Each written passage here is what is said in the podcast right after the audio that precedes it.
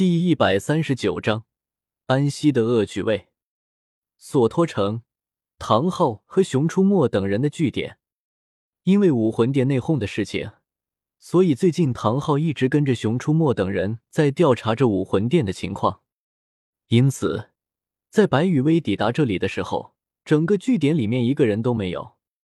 刷，白羽薇的神识在这个据点的周围反复扫过之后。白羽薇才脚下发力，直接翻过围墙，进入了这个据点里面，并且为了防止自己留下什么痕迹，白羽薇一直使用着自己的风属性掌控能力，全程脚不沾地。一，白羽薇，我们要滑，可飘着走，神识监测四周，法觉隐匿身形和踪迹，风属性掌控清理。可能会存在的痕迹，三连下来，白羽薇可以保证，绝对不会有人发现自己来过这里。而白羽薇之所以会这么的小心，倒不是害怕熊出没、叶灵君、叶灵公、龙无悔、伊丽丝和安息这几个人发现自己的踪迹，白羽薇担心的是自己不小心留下了什么踪迹之后，被唐昊发现了什么异常，到时候。就算唐昊不知道这些痕迹是自己留下来的，但是如果唐昊较真的追查下去，那么对自己来说也会是一场糟心的新布局。所以，为了不让自己的总体布局和计划出现什么意外，白羽薇在自己行事的时候可是非常小心的。这么说吧，到目前为止，所有被白羽薇给调动的人手里面，除了伊丽丝知道白羽薇的身份之外，剩下的其他人只知道对他们的调动是那位大人的命令。没办法，伊丽丝作为于子璇的宠物，和白羽薇的宠物也没什么区别。宠物怎么可能不知道自己的主人是谁？翻墙进入了宅院之后，白羽薇的神识扫过了几只院落里面的蜘蛛，看到了一幕，隐藏在法诀之下的白羽薇笑了笑。小心的避开了这些蜘蛛的感知范围。虽然白羽薇相信这些蜘蛛感知不到隐藏在法诀之下的自己，但是小心一点，总不会有什么坏处的。心念一动，一股清风拂过，推开了宅院内没有被关严实的窗户。借助着窗户被清风给吹开的一瞬间，白羽薇身形闪动，直接进入了房间里面。进入了房间之后。白雨薇有些好奇的打量起了这个略显空旷的房间。呵，想不到这里还是很干净的吗？看着这间没有什么亮点，但是却被打扫的干干净净的房间，一些不好的回忆涌上了白雨薇的心头。瞄了个咪的，唐昊，你丫不是邋里邋遢的，从来不收拾房间的吗？以往在圣魂村的时候，你们家铁匠铺的卫生还有布局。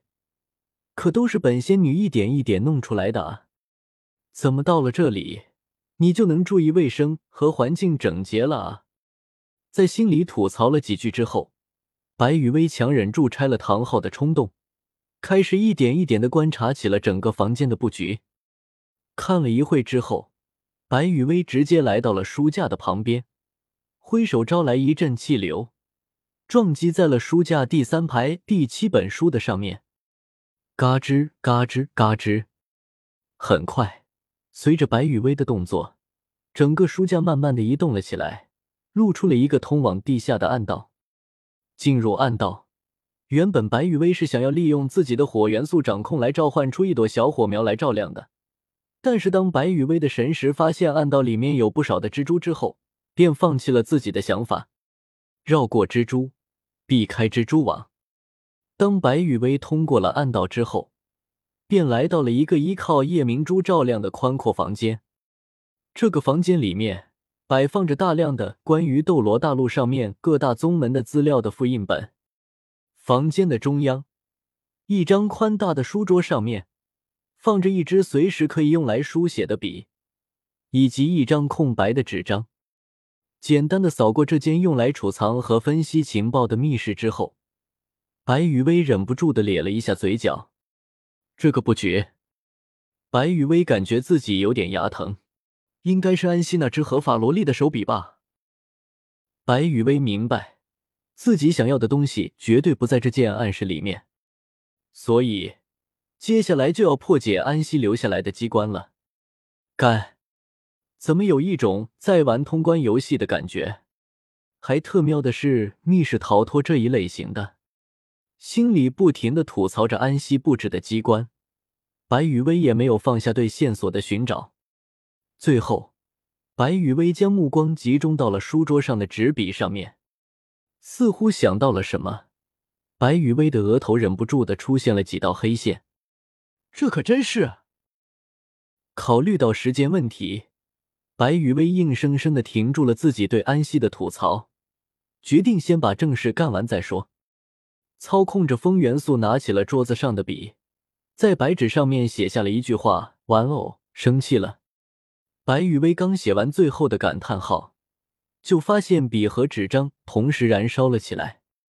同时，一个让人听了之后骨头都会感觉到痒痒的机械音出现在了房间里面：“玩偶生气了，玩偶生气了，玩偶。”就这么一句话，开始在整个房间中不停的循环。循环了大约一炷香的时间之后。一道机关运转的声音出现在了白雨薇的耳朵里，咔嚓！顺着声音的来源，白雨薇发现房间屋顶放置夜明珠的位置打开了一个向上的入口。看到了这个入口的第一时间，白雨薇直接操控着风元素，承载着自己进入了这个入口。向上飘升了一段时间之后，白雨薇发现自己进入了一个漆黑的密闭空间。